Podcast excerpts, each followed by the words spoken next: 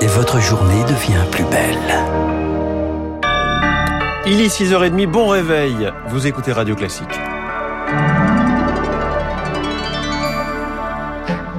La matinale de Radio Classique avec François Geffrier. Et le journal de Charles Bonner à 6h30. Charles, la campagne pour le deuxième tour des législatives touche à sa fin. La période de réserve démarre ce soir après une semaine d'affrontement entre la majorité et la NUP, l'alliance de gauche.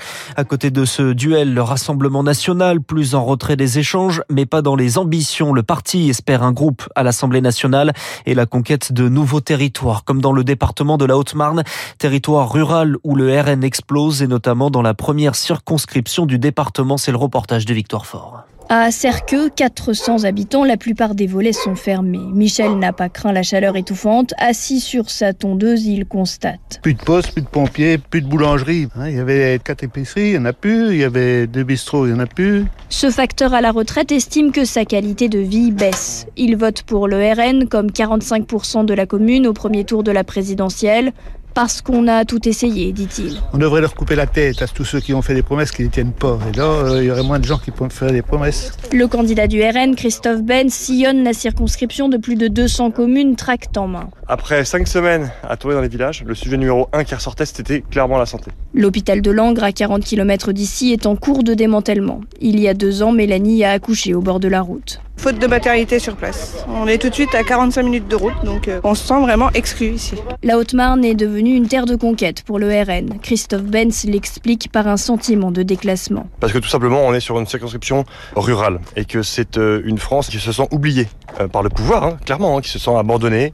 Et donc, ils ont peut-être ce sentiment beaucoup plus fort encore que dans les villes. Dans ce département, le RN pourrait faire élire deux députés dimanche. Face à Christophe Benz, l'ancienne secrétaire d'État à la biodiversité, aux couleurs de la majorité et députée sortante Bérangère Rabat. En Haute-Marne, le taux d'abstention dimanche dernier est d'environ 50% proche de la moyenne nationale. Ce sera également scruté. Après son voyage en Ukraine, Emmanuel Macron était hier sur France 2 et il en a profité pour appeler les électeurs à s'exprimer. Je veux que nous mesurions le moment où nous avons à faire ce choix démocratique. À deux heures et demie d'avion de Paris, il y a la guerre. Et cette guerre, nous ne savons pas quand elle s'arrêtera, où elle s'arrêtera. Et la déstabilisation, nous la vivons déjà dans nos vies. Les prix de l'essence qui augmentent, le prix du gaz qui augmente. Donc nous devons être forts.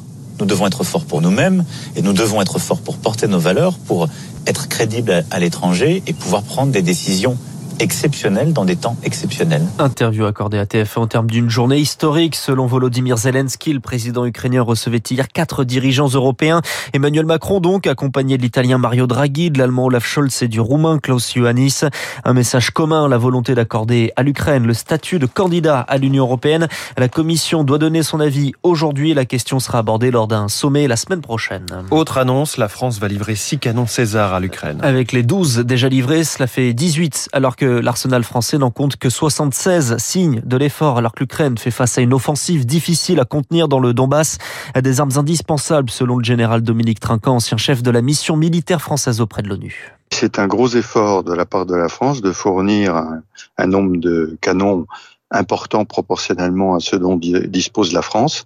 Aujourd'hui, les canons César qui ont déjà été utilisés en Irak et au Mali sont probablement moins utilisés. Ceci étant, et l'appréciation qui est faite, c'est que euh, les Russes ne vont pas être sur la frontière de l'OTAN immédiatement. Pour fabriquer des Césars, il faut entre 10 à 18 mois. Et donc, on aura le temps de recompléter notre dotation en canon avant qu'une menace ne puisse venir sur la frontière de l'OTAN dans laquelle la France serait impliquée directement. Un propos recueilli par Marc Tédé avec la guerre, les exportations de céréales bloquées.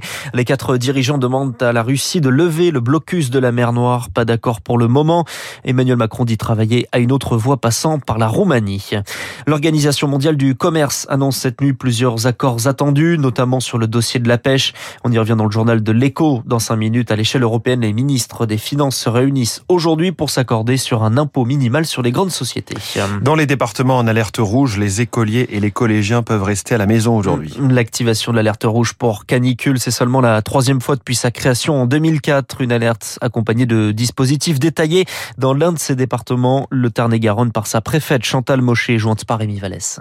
Toute la société en fait qui est touchée et l'ensemble des activités. Donc il faut que l'on voit sur euh, l'accès plus facile, voire gratuit, hein, aux piscines, des brumisateurs sur les places publiques, par exemple, pour rafraîchir la population. On privilégie l'attention à toutes les personnes vulnérables, SDF, en grande précarité, euh, les personnes âgées, les personnes seules aussi. Une grande attention sur les écoles, parce qu'il peut y avoir des salles de classe euh, surchauffées, donc il faut voir si on les transfère sur d'autres locaux. Et puis, on a recensé tous les rassemblements, manifestations sportives qui pouvaient se tenir pour annuler complètement. Dans le département de la Gironde également, en rouge sur la carte, les manifestations publiques à l'extérieur ou à l'intérieur sans clim sont interdites.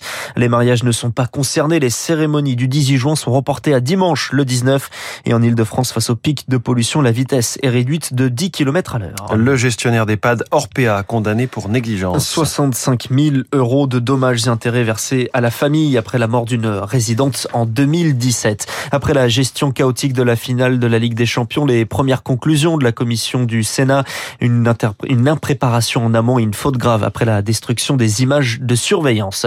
Et puis on termine avec du sport, du rugby et le top 4 du top 14 demi-finale du championnat. Euh, Castres affronte Toulouse ce soir, Montpellier-Bordeaux-Bègle demain. Les deux matchs se jouent à Nice. Merci, c'était le journal de Charles Bonner. À tout à l'heure 7h30 et prochain journal 7h avec Lucille Bréau. Il est 6h.